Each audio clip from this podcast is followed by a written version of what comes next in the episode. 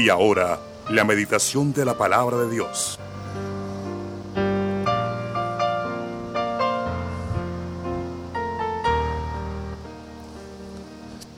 Bueno, en esta mañana tenemos un título muy especial, como todo, como todo lo que es del Señor. Cristo es mi único y suficiente Salvador.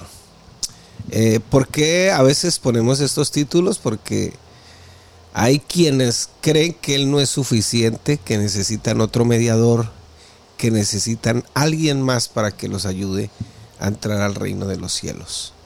Ahí es donde está lo complicado, porque el único, el único y suficiente Salvador es nuestro gran Dios y Salvador Jesucristo. Usted se preguntará por qué yo digo nuestro gran Dios y Salvador Jesucristo. Bueno, la Biblia dice que el Señor Jesús es Dios sobre todas las cosas. La Biblia dice que el Señor Jesús es el Padre. La Biblia dice que el Señor Jesús es el Espíritu. Entonces, Él es el único y suficiente Salvador. No necesitamos sino a Él. Él no le hubiese dado la, la honra ni la gloria a otro. Por eso Juan el, Juan, el, escritor de el Evangelio Juan, lloraba porque cuando estaba ya en el cielo, Apocalipsis 5 especialmente, eh, él lloraba porque no se encontraba uno digno que desatara los sellos, los siete sellos. El siete en, en la simbología es la perfección de Dios. Los siete sellos, pero él estaba muy triste porque no encontraban quién desatara los siete sellos. Pero de repente por allá apareció un ángel y empezó a dar gritos diciendo, si hay uno digno, no llores más Juan, porque si hay uno digno de desatar los siete sellos. ¿Y qué significa eso de desatar los siete sellos? Pues si no hubiese alguien digno de desatar esos sellos, el diablo a través de la historia se hubiera salido con las suyas. Pero el único digno es el Cordero. Pero resulta que en Apocalipsis 5 el cordero también es un león con siete cuernos. O sea, tiene las dos naturalezas. Es un cordero, pero también es un león. Es un león, pero también es un cordero. Qué juego de palabras, ¿no? Sin embargo, ese cordero significa que está sumiso, la humanidad de Cristo. El león significa que Él es el que manda, que Él es el que tiene todo bajo control. Esos siete cuernos significan que todas las naciones están bajo su mando, bajo su control, que Él es el soberano Dios, pero que también es un cordero. Para los que de pronto no entienden la simbología del Apocalipsis, todo se puede, se puede interpretar a través de la Biblia. La Biblia es la intérprete de la misma Biblia. Así que no se preocupe mi hermano y amigo eh, por buscar cosas extraordinarias fuera de la Biblia. Todo lo tiene en la Biblia. Y creo que Cristo es mi único y suficiente Salvador. No necesitamos a nadie. La Biblia dice que en cuanto a la carne, o sea, en cuanto a la descendencia humana, Cristo viene por el linaje de Abraham, para que se cumpliese la promesa que se le había hecho a Abraham de que en él iban a ser benditas todas las familias de la tierra. Claro, esa palabra todas está envuelta bajo una figura de lenguaje que quiere decir todas las que crean en Cristo. Porque si no, ay, qué lindo, qué lindo. Yo no me entrego, no hago ningún sacrificio y ya soy bendito. bueno, no hablemos de sacrificios para salvación, pero el sacrificio de creer, el sacrificio de llegar a los pies de Cristo en arrepentimiento y fe. Entonces, fíjese, en él iban a ser benditas todas las familias de la tierra. Entonces se cumplió que humanamente por la descendencia de Abraham nació ese cordero. La Biblia también le da el título del postrer Adán. La Biblia también le da el título de Cristo, que Cristo en el Antiguo Testamento se llama Mesías, porque viene de una raíz hebrea que se llama Mesías. Y, el mes, y la palabra Mesías tiene que ver con el aceite con que ungían a los sacerdotes a los reyes para ministrar y para servir. Entonces podemos concluir en esta mañana que la palabra Jesucristo es una combinación de dos palabras. Jesús, que es el nombre particular de Dios, que viene de la raíz hebrea Josué, que significa que, es, que Yahvé o, o Yahweh o Jehová es el que salva. Y la palabra Cristo pues significa Mesías. Entonces en Jesucristo está resumido la deidad divina, la deidad de Dios, está resumida Dios como todas las como el soberano de todas las cosas, pero también está el que se hizo hombre y vino a morir por nosotros. Dice Hebreos, perdón, dice Hechos 4:12, y en ningún otro hay salvación porque no hay otro nombre. Ojo, ojo con lo que le estoy diciendo y en ningún otro hay salvación, porque no hay otro nombre bajo el cielo dado a los hombres en que podamos ser salvos. Por eso solamente Cristo es el único y suficiente Salvador. No hay más. Él es el único. De pronto la gente busca mediadores. Eh, quieren que alguien les ayude. De, quizás pero aquí Cristo lo hizo todo por nosotros. No hay necesidad sino de buscar la ayuda de Él. Dice la palabra del Señor, solamente hay un mediador. Lo dice la palabra, no lo estoy diciendo yo. Solamente hay un mediador entre Dios y los hombres, Jesucristo hombre. Entonces, ¿qué quiere decir eso? Ah, vea que ahí hay dos. No, es que estamos hablando ese mediador que es Cristo, que hace el papel de sacerdote, que hace el papel o el rol de sacerdote, que hace el papel de mi representante como el postrer Adán o como el segundo Adán, es el que puede mediar ante él mismo que él es Dios, la humanidad. Por eso dijo el Señor, yo voy a preparar lugar y vendré a vosotros para que siempre estén conmigo. Y hay que entender que en ese pedacito de Juan 14 hay una metáfora que significa que Jesús, perdón, que que el Padre es la casa o la casa es el Padre. Voy, preparo lugar, o sea, voy a la cruz del Calvario, muero y vengo para que ustedes siempre estén conmigo.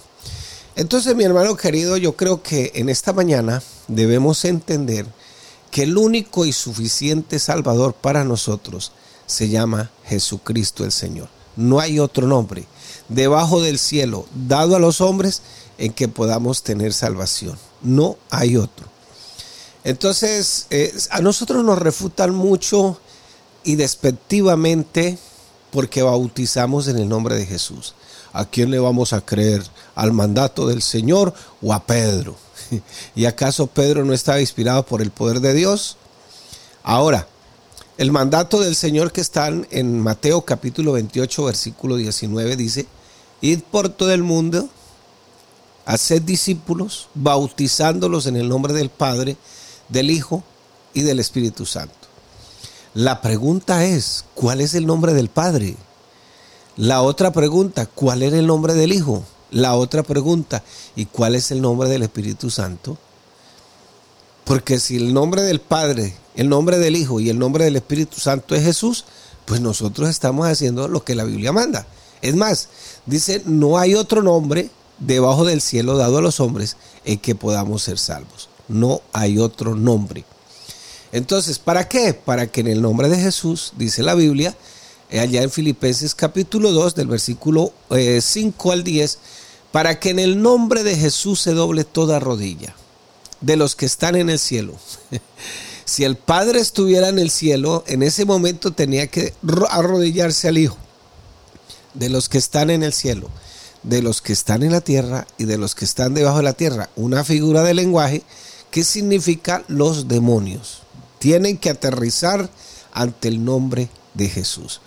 Y dice la Biblia, vayan por todo el mundo y que se predicase en su nombre el arrepentimiento y el perdón de los pecados. Entonces, mi hermano y amigo, yo creo que le creemos lo que la Biblia dice. Cristo es el único y suficiente Salvador y Señor.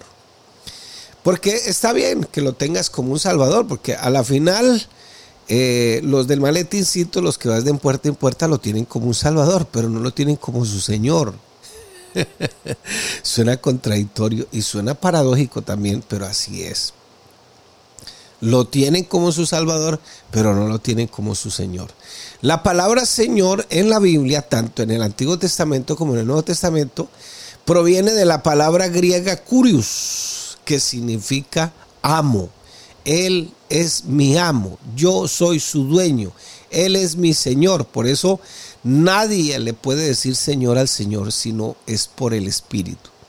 Entonces, para nosotros, Cristo es nuestro único y suficiente Salvador y Señor. Cuando yo le digo Señor, estoy reconociendo lo que Él es mi amo, que yo soy, Él es mi dueño, que no hay otro por encima de Él, porque Él es el único que ha venido a salvarme de mis pecados, de mis transgresiones, para llevarme, como dice la palabra, al, ahí al reino de su amado Hijo.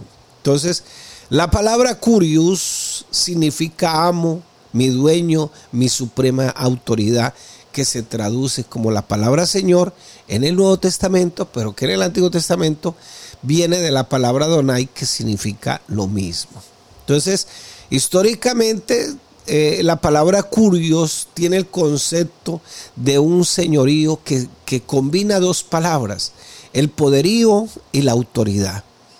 Entonces, ¿para qué más? Tenemos un Señor, una fe, un bautismo, dice la palabra. Un solo Señor. Esa palabra fe, que está envuelta en una figura de lenguaje también, se puede traducir como evangelio. Entonces tenemos un solo Señor, un solo curios, un solo amo, suprema autoridad, supremo poder y un evangelio y un, un solo Señor, una sola fe y un solo bautismo. No hay sino un solo bautismo. Todos los bautismos registrados en la Biblia están en el nombre de Jesús. Entonces la pregunta era, ¿cuál es el nombre del Padre? ¿Cuál es el nombre del Hijo? ¿Y cuál es el nombre del Espíritu Santo? La Biblia dice en Juan 14 que el nombre del Padre es Jesús. La Biblia también dice en Juan 14 y en muchos pasajes más que el nombre del Hijo es Jesús. La Biblia también dice en Juan 14 y en otros pasajes más que el nombre del Espíritu es Jesús. Entonces, estamos bautizando en el nombre de Jesús. Por eso dice, y bautícenlos en el nombre del Padre, en el nombre del Hijo y en el nombre del Espíritu Santo. No dijo en los nombres, no dijo en los títulos, dijo, en, sí dijo en unos títulos, pero no, esos títulos no perdonan pecados, simplemente el que perdona pecados es Jesús. Por eso vayan y lleven este evangelio y que se predique el arrepentimiento y el perdón de los pecados en el nombre de Jesús. Tú echas fuera un demonio en el nombre de Jesús. Oras por un enfermo en el nombre de Jesús. Todo lo que hagáis de palabra, de obra o de hecho, hacedlo en el nombre de Jesús. Entonces, mi hermano y amigo, aquí tenemos una encrucijada a veces. Para que una persona pueda ser salva, debe aceptar que Jesucristo sea su único y suficiente Salvador, pero también debe declararlo como su Señor. que eso es lo más complicado, porque con tanta doctrina suelta por ahí, con tanta denominación suelta que tienen a Jesús ahí, pero no lo declaran como su único y suficiente Señor, sino que Él es parte de una triada eh, eso no dice la Biblia en ninguna parte. Dios no, nos, Dios no solo desea entregarnos la salvación gratuitamente, sino que también ordena que vivamos santa y maduramente. Oiga, esa palabra quedó como acuñada ahí, ¿no? Bueno, la palabra madurez espiritual tiene que ver con el crecimiento espiritual, porque yo en el Evangelio no puedo seguir siendo un niño, tengo que crecer espiritualmente, ir madurando espiritualmente. Entonces, fuera de que nosotros aceptamos la existencia de Dios, como lo revela la palabra del Señor, nosotros no, no adoramos un Dios que nos imaginamos, como mucha gente. No es que yo pienso que Dios, no, es que nosotros no tenemos un Dios de nuestra imaginación. El Dios de nosotros es el Dios de la Biblia y deseamos vivir la vida que Él diseñó en su palabra y que resulta en una vida de realización. Encontramos la verdadera existencia o la verdadera razón de nuestra existencia en Él. Y eso por eso es que tomamos la decisión de que Él sea nuestro único y suficiente Señor y Salvador. Entonces, qué bueno que usted pueda creer en esta mañana, mi amigo y hermano, que Cristo es el único Salvador del mundo. No hay otro, no hay más, no hay otro. Y, por eso debe tomar la decisión de que Él será el único y suficiente Salvador y lo va a declarar todo el resto de su vida. Nadie más, porque la Biblia afirma esto de que Él es el único y suficiente Salvador. Por allá en Isaías capítulo 6, perdón, capítulo 9, versículo 6 dice, un hijo se nos es dado, perdón, un niño nos es nacido Hijo se nos es dado y el principado sobre su hombro, y se llamará su nombre admirable, consejero, Padre eterno y príncipe de paz. Bueno, le voy a leer Hechos 4:12 en la nueva traducción viviente. En ningún otro hay salvación. Dios no ha dado ningún otro nombre bajo el cielo mediante el cual podamos ser salvos. No hay otro nombre. Tú podrás inventarte, tener buenas intenciones, pero la salvación no es de buenas intenciones, no es como tú te lo imaginas. No, no, es porque la Biblia nos lo afirma. Yo creo firmemente que la Biblia es la palabra del Señor. Así la teología, la teología liberal diga que no, que la Biblia tiene muchos errores, que la Biblia no sé qué, que la venida del Señor, que todo eso así lo diga, yo creo que la Biblia es la palabra del Señor. Se la voy a leer en la Biblia, la Nueva Jerusalén. La Biblia católica, la Nueva Jerusalén dice, porque no hay bajo el cielo otro nombre dado a los hombres por el que nosotros debamos ser salvos. Y esta es más dura porque dice, debamos ser salvos. No hay otro nombre. Recuerde que todo aquel que dice ser creyente del Evangelio debe ser creyente del Evangelio. La iglesia de Cristo está compuesta por creyentes genuinos, creyentes que no son religiosos. Los, los simpatizantes también adoran, también leen la Biblia, también sirven a veces, también ofrendan. Hasta pueden ser líderes, grandes líderes, pero ellos no son salvos porque el Señor dijo, no todo el que me diga Señor, Señor, entrará al reino de los cielos, porque tú le puedes decir Señor al Señor, pero no lo aceptas como tu amo, como tu único y suficiente Salvador, y ahí es donde está el problema. Porque es que como lo han puesto en una triada, Él está por allá como de tercer lugar, entonces no, no lo tienes en el puesto que se merece. Mateo capítulo 7, versículos 21 al 23, se lo voy a leer en la nueva traducción viviente. Dice, no todo el que me llama Señor, Señor entrará en el reino del cielo. Solo entrarán aquellos verdaderamente, solo entrarán aquellos que verdaderamente hacen la voluntad de mi Padre que está en el cielo. El día del juicio muchos, muchos me dirán, Señor, Señor, y no profetizamos. Esa palabra profetizar, perdón, también se puede interpretar como predicar. En tu nombre expulsamos demonios en tu nombre e hicimos muchos milagros en tu nombre, pero yo le responderé, nunca los conocí, aléjense de mí, ustedes que violan las leyes de Dios. Entonces, impactante, todos estos religiosos hicieron milagros, pero se fueron al infierno porque no eran hijos genuinos, legítimos, y no son hijos de Dios todos los que asisten a una congregación. No existe salvación sin el Salvador. Y no existe salvación sin experimentar este nuevo conocimiento. Todo genuino salvado se someterá con alegría a la autoridad de su Señor y a la autoridad de su Salvador en este caso su Señor y su Salvador, es nuestro gran Dios y Salvador Jesucristo. Así que mi hermano y amigo, en esta mañana quiero dejarle esta reflexión para que usted pueda comprender que nosotros no tenemos más de un Señor, no tenemos más de un Salvador, porque es que toda la gloria se la lleva a Él. Dice la palabra del Señor que a lo suyo vino y los suyos no le recibieron y los que le recibieron les dio potestad de ser hechos hijos de Dios. Pero dice el versículo 14, 1 Juan 1.14, que eh, el verbo, o sea, la palabra, o sea, Dios mismo se hizo carne, o sea, se hizo como un hombre y habitó entre nosotros. Esa palabra habitó se puede traducir como tabernáculo entre nosotros y vimos su gloria como la del unigénito del Padre, lleno de gracia y de verdad.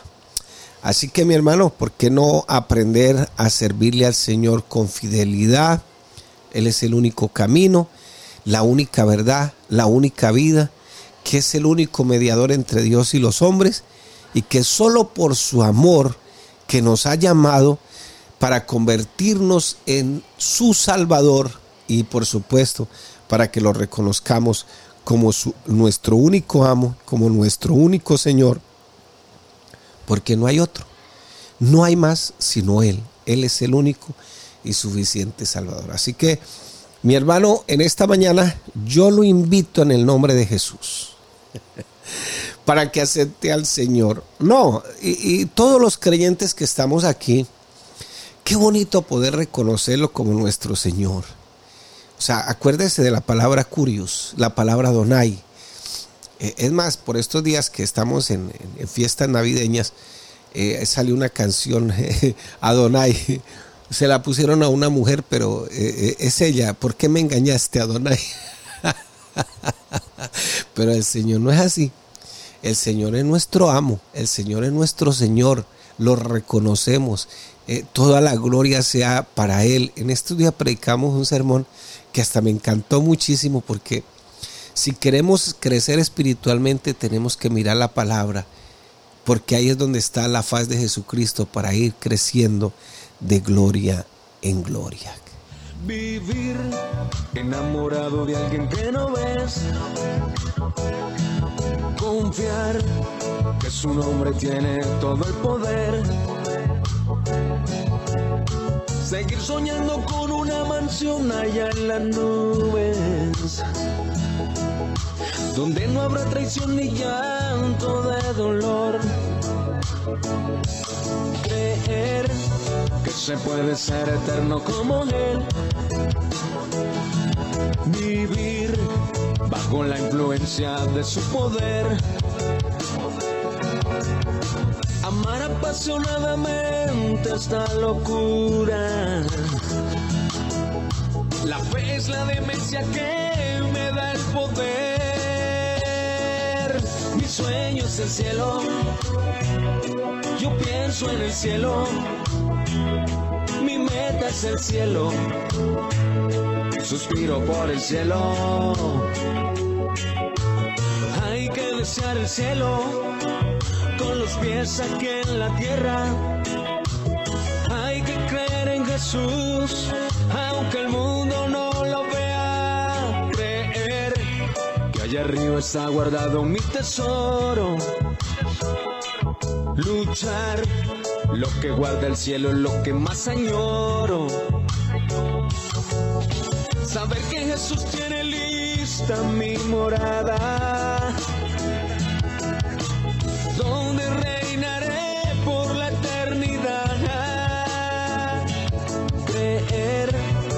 se puede ser eterno como Él. Vivir bajo la influencia de su poder. Amar apasionadamente esta locura. La fe es la demencia que me da el poder mi sueño es el cielo. Yo pienso en el cielo. Mi meta es el cielo. Suspiro por el cielo. Hay que desear el cielo con los pies aquí en la tierra. Hay que creer en Jesús, aunque el mundo no lo vea. Mi sueño es el cielo yo pienso en el cielo, mi meta es el cielo. Suspiro por el cielo.